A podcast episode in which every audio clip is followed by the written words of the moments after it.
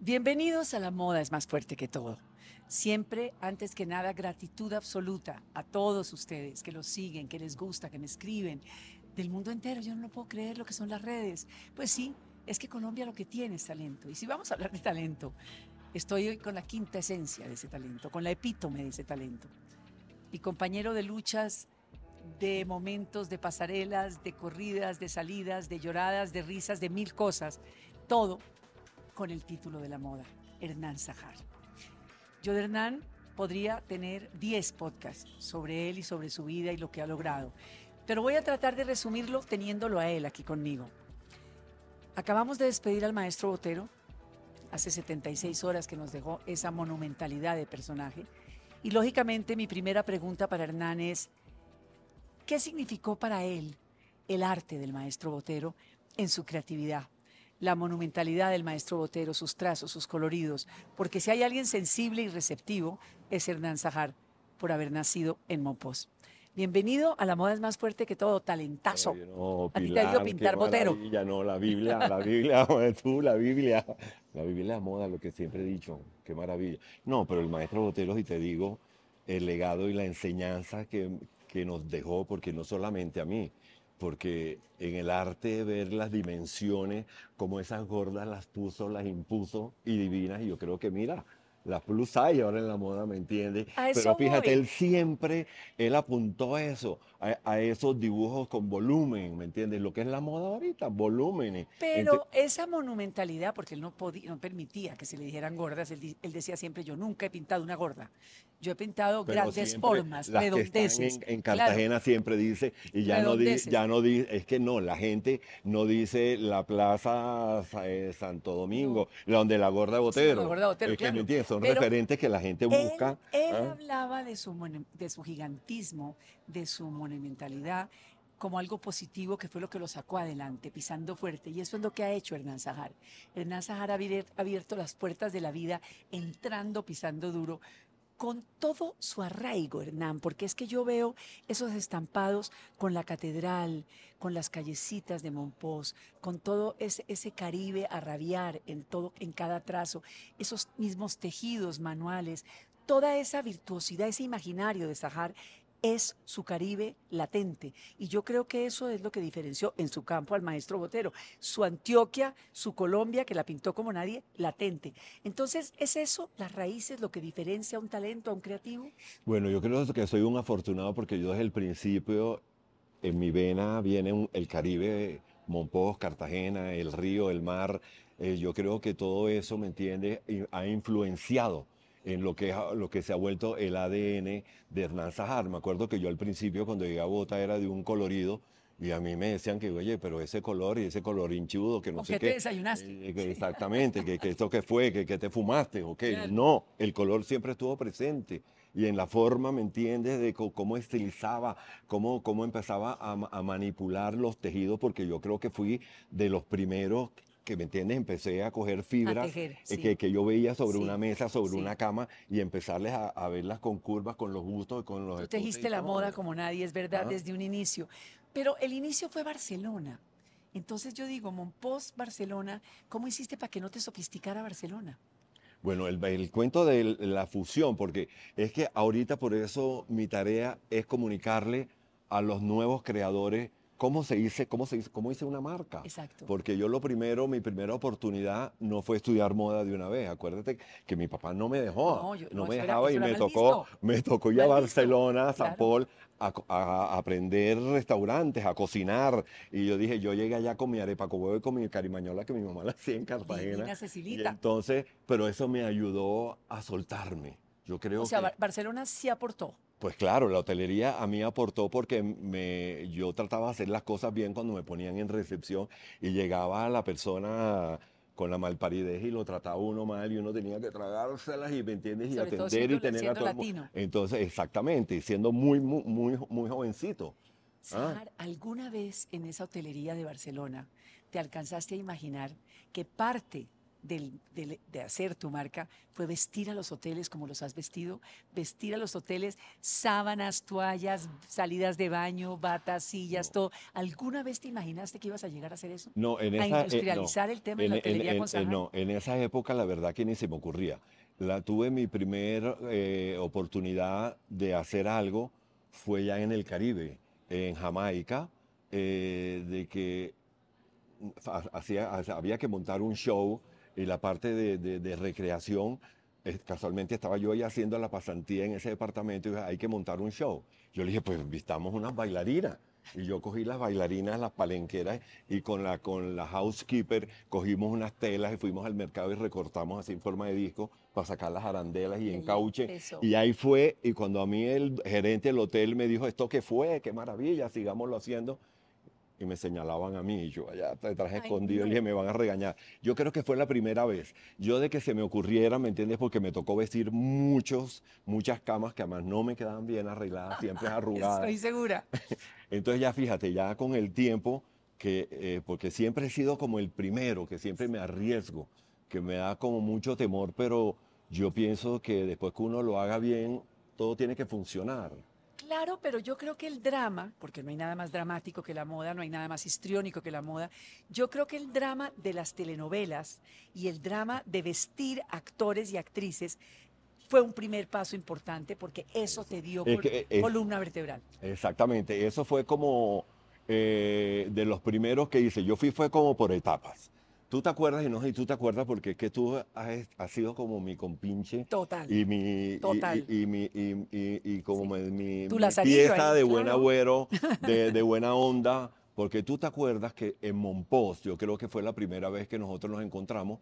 Yo era un chiquito y yo era el que le recogía los trapos a Enrico Sabatini. Me acuerdo en unas perfecto. vacaciones, no sé qué, yo era la costurera, corre, lleva el trapo, que no qué. cronaca de una morte anunciada. Eh, Crónica de una muerte anunciada. Claro, De ahí me claro. llamaron a Caracol que iban a hacer Gallitos Ramírez. Estamos hablando de la producción de de, la Francesco producción, Rossi, de García Márquez. Eh, eso fue lo primero, pero que fue unas vacaciones mías de que yo ahí lo que hacía era llevarla a la costurera que remendaba. Y Pero el contacto, ¿me entiendes? de- Pero de era Antonio René claro. Muti, No, pues, eso me entiendes. Irene Papas, de- Rupert de- de- Everett, de- eh, Lucia Bosé. Lucía bueno, Bosé, exacto. En fin. Entonces después viene eh, Mira tu estaban reuniendo. de Ay, qué 9.30 delicia. café. Mira este cafecito que te, se llama Take a Break. Qué delicia. qué Gracias, mi corazón. Aquí no hay. el aroma, qué ¿Ves? delicia. No, aquí no hay podcast sin 9.30 Eh, café.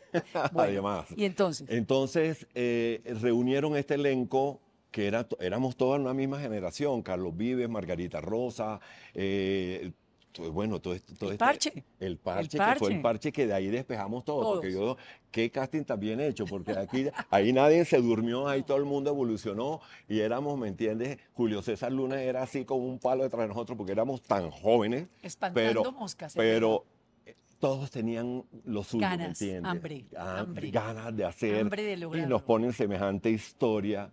Y yo le dije, yo me le mido, porque era la historia que yo conocía de, de, de, de- mi familia. La niña, de la niña Susi, mi mamá. La niña Mencha, mi hermana. La que lavaba en mi casa, Mary, era la, la- la mamá de Gallito. Y, pero entonces yo fui y me metí en los sitios donde estaban los personajes. Entonces fue cuando yo empecé ya a aprender cómo era la vuelta. No era que imaginármelos, estudiarlos, no, ir al sitio cómo vivía Gallito Ramírez, cómo se untaba, cómo en pie descalzo. La ropa no tenía yo que envejecerla a la carrera, yo tenía que ensuciarla, tirarla, Pero es que manosearla vestir- y empecé a hacer muchas cosas Claro. que, que, ¿me entiendes? Claro, que sobre la marcha, Pilar. Vestir Gallito Ramírez y sobre la marcha.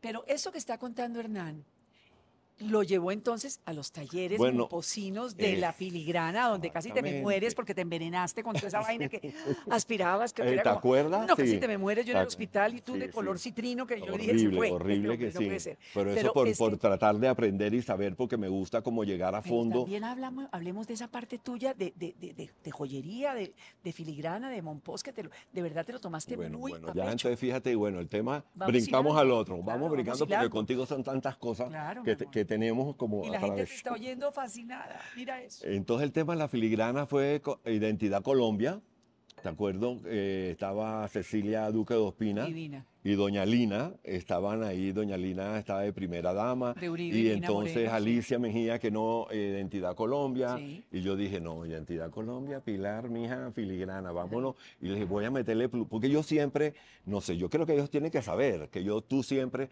te cuento mis secretos y te cuento mis locuras, y tú me dices, ¿cómo pluma? No, piedras también. ¿Te acuerdas? Entonces cuando yo llegué a Monpós, ¿Te acuerdas? Claro. Además, que Gloria fue la que narró. Eso fue un reality que yo quise hacer viajando, cogiendo una chalupa desde Magangué, porque todavía no había ni no había puente, ¿ah? Ni No a los aeropuertos puente, funcionaba. no Era como una, una, una cámara aquí. Y ¿ah? Gloria lo narró. Sí, Y señor. Gloria narró y eso Estamos hablando de Gloria Valencia, mi madre. de Monpós. ¿tú No, no, no, me acuerdo de eso que eso yo lo di a Artesanía Colombia y me lo enredaron. Yo nunca sé dónde está. Era un portón que se abría y era cuando empezaban estas imágenes yo cruzando, llegando a Monpós con la cámara aquí. ¿Ah? Uy, es como si belleza. tú tuvieras, yo tuviera un Jairo en esa época. Claro, claro. Jairo, Jairo en el hombro.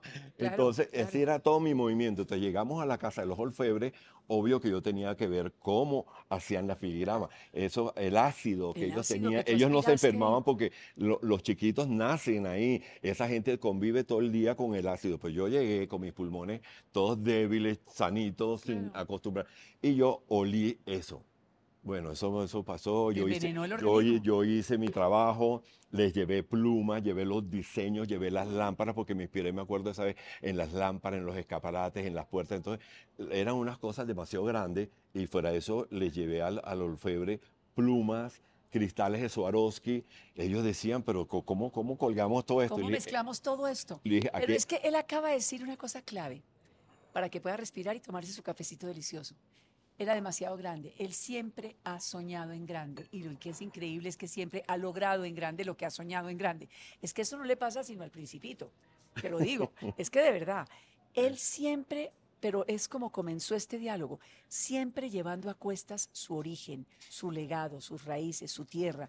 Y yo sí creo, Sajarcito, que esto es lo que te ha diferenciado, porque has tenido un hilo conductor, un norte. Tú no te has desdibujado. Has sido muy valiente, pero no te has desdibujado. Siempre ese hilo conductor ha mantenido la marca Sajar y yo creo que por eso esa marca es tan fuerte. Exactamente, y lo que todos, quiero que todo el mundo, todos los nuevos creadores y todos los diseñadores tienen que tener, saber cuál es el ADN, cuál es el estilo, porque que ahora la moda es tan grande que tú Sí. lo sabes, es tan amplia, Que te puedes perder pero que, uno, que uno, ¿me entiendes?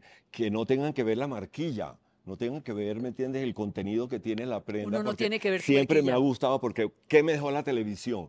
¿Qué aprendí de todos estos actores que yo trabajaba y era apasionado y ellos me decían, con, con lo que tú me pones ayuda a caracterizar. Claro, el drama de era la moda. a- a- a- el drama a de la un lenguaje que yo empecé a tener con la vestimenta, ¿ah? con los looks. Entonces era un lenguaje y es lo que yo quiero. Bueno, pero entonces en cada este- colección es una historia que hay que contar. Pero de en este, cada prenda. en cada prenda. Pero las prendas también te juegan una mala pasada.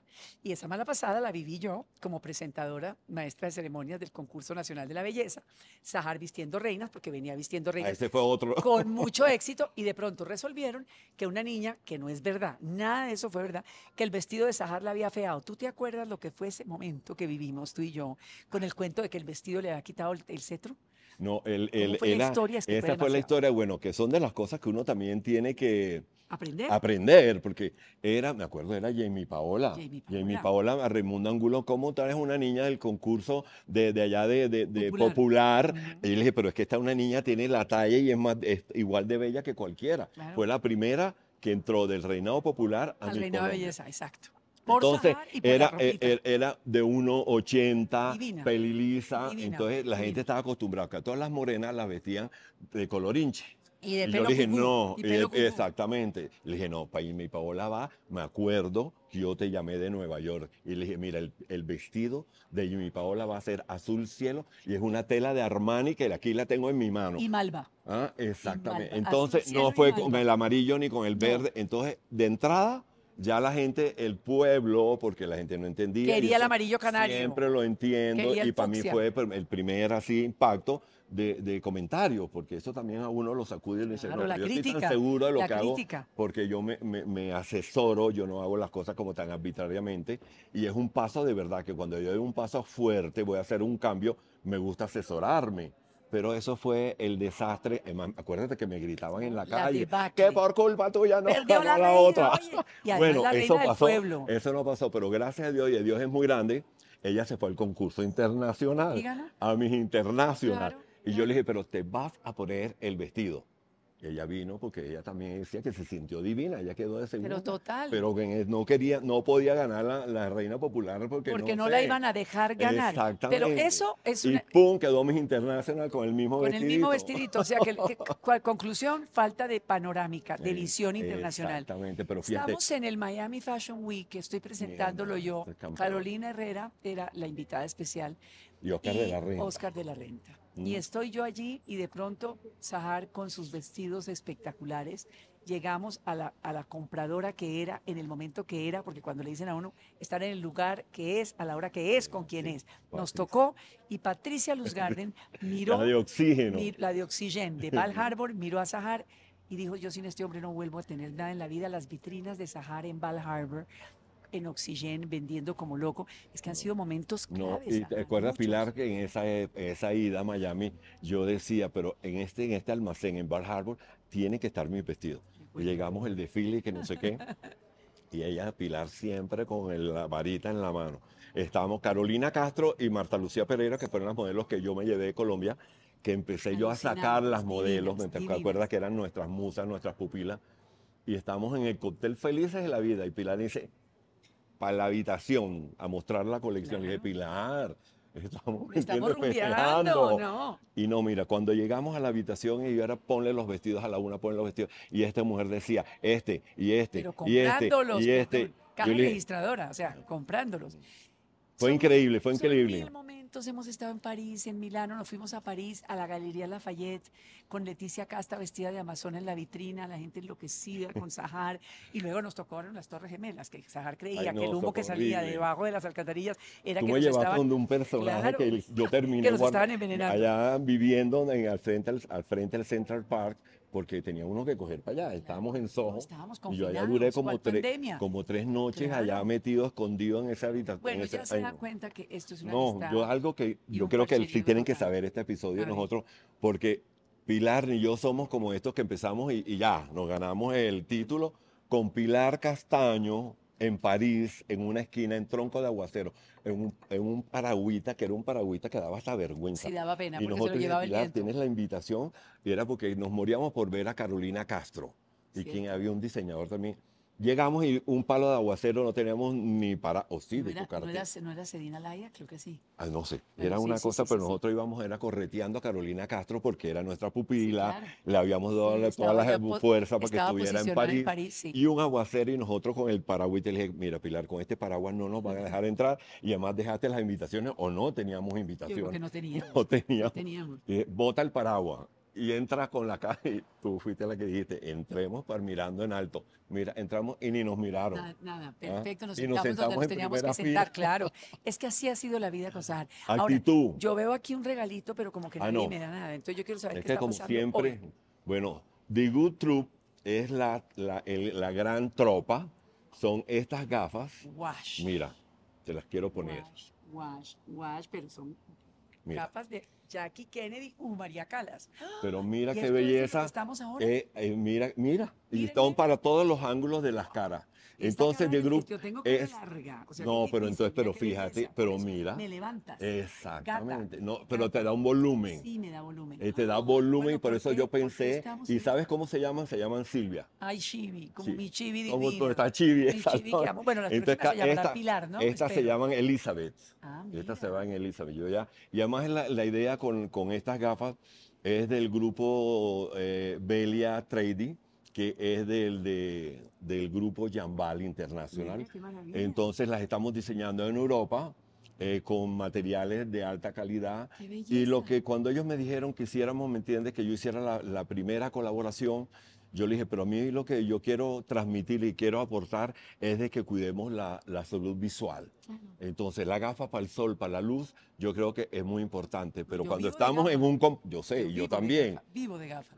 Cuando estamos todo el día en un computador, un teléfono, también tenemos que tener la gafa que sea para, ¿me entiendes? Para poder estar todo el día Ay, trabajando amor, en yo un no me computador. voy a quitar. Entonces, para mí, nosotros es muy importante cuidar la salud mental, eh, salud visual, Y, perdón. y mi- y mental también, mi Y amor. mental también, porque el- Visual y como que- mental, o sea, como- eso va como pegadito. Que te quede, que Ahora, te encaje. Bien, el- ya con esta gafa yo quiero preguntarle a Sahar, ¿para dónde vas en la moda en estos momentos? ¿Qué está pasando contigo? Porque yo sé que la estampación cada vez está más impresionante, los tejidos cada vez están No, más pero impresionantes. Pilar, mira, el Pero tema, eh, lo que siempre hemos hablado ahorita, que estamos, que dicen que la moda es lo que más contamina, yo me estoy sacando un clavo muy grande, ¿Por que todo lo que yo hago tiene que ser totalmente sostenible. Entonces acabo de entregar un proyecto que va para el 2024, que son 3.000 piezas hechas con botellas recicladas.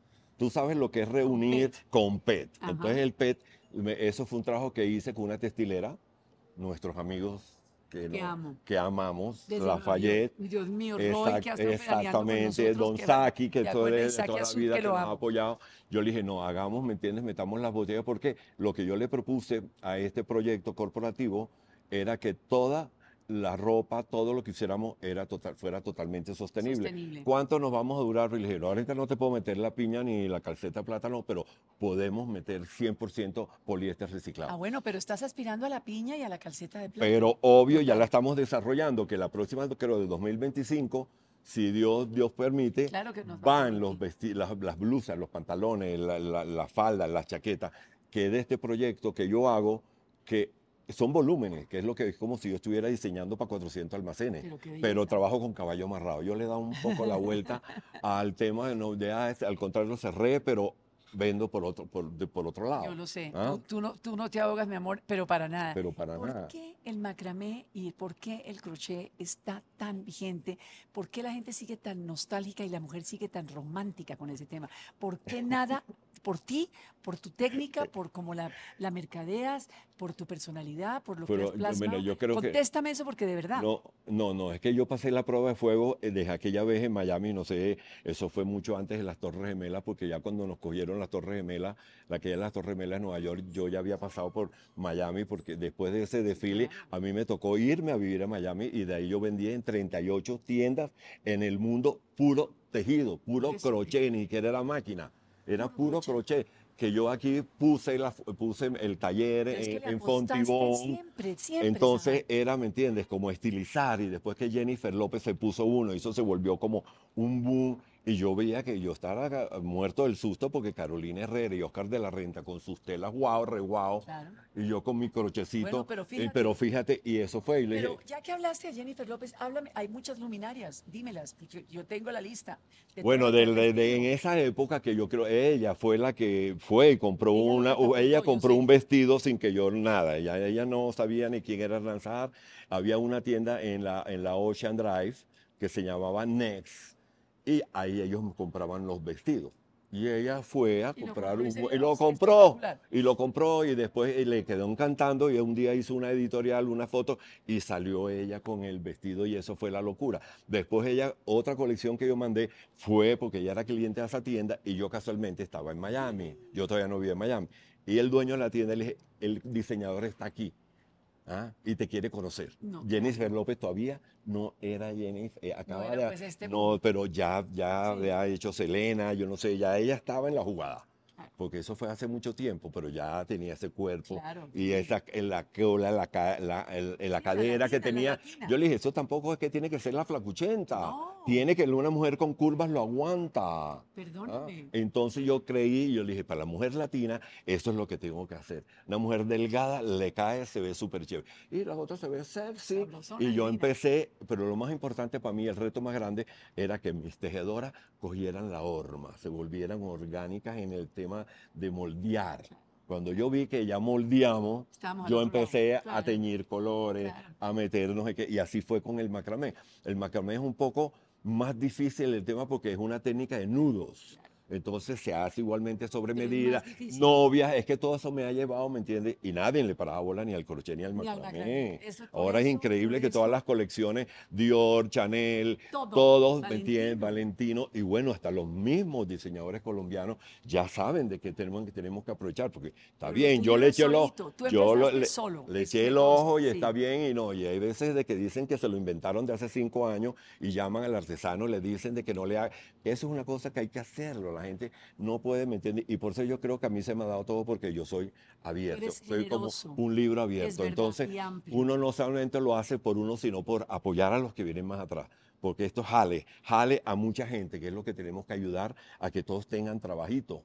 ¿Ah? Que todos tengan trabajito y Hernán no hace sino dictar conferencias, ir a universidades, ir de pueblo en Bueno, pueblo. y es el legado que quiero, claro. que quiero dejar, ¿me entiendes? Enseñarles, porque qué, yo de- ya de cuando vi que ya, ya tenía un nombre, fue que yo dije, recurrí a, hacer la- a- a estudiar ciertas cosas, porque yo le dije, Arturo Tejada, necesito que me den un taller de confección, porque siempre que yo diseño algo, la costurera me dice, no se puede. Y entonces la necesidad ya, el compromiso que yo tenía se con la moda de estudiar ciertas cosas. Y si estaba en Londres, que estudiando inglés, que no sé qué, y me iba a San Martín a medianoche, a la noche, a lo que sea, aprender a dibujar, lo que sea, siempre, ¿me entiendes? El compromiso que tenía yo de, Bueno. de pulirme. Por eso se los ¿Mm? quería traer.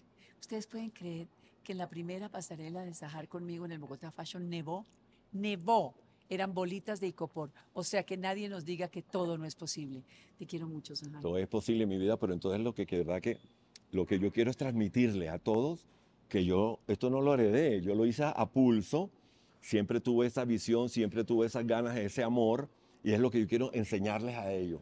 Que sí, la universidad es muy importante, y yo también he pasado por universidades a, a hacer cátedra, sino guiarlos, porque te acuerdas, nosotros nos tocó a palo seco. Pero sin anestesia.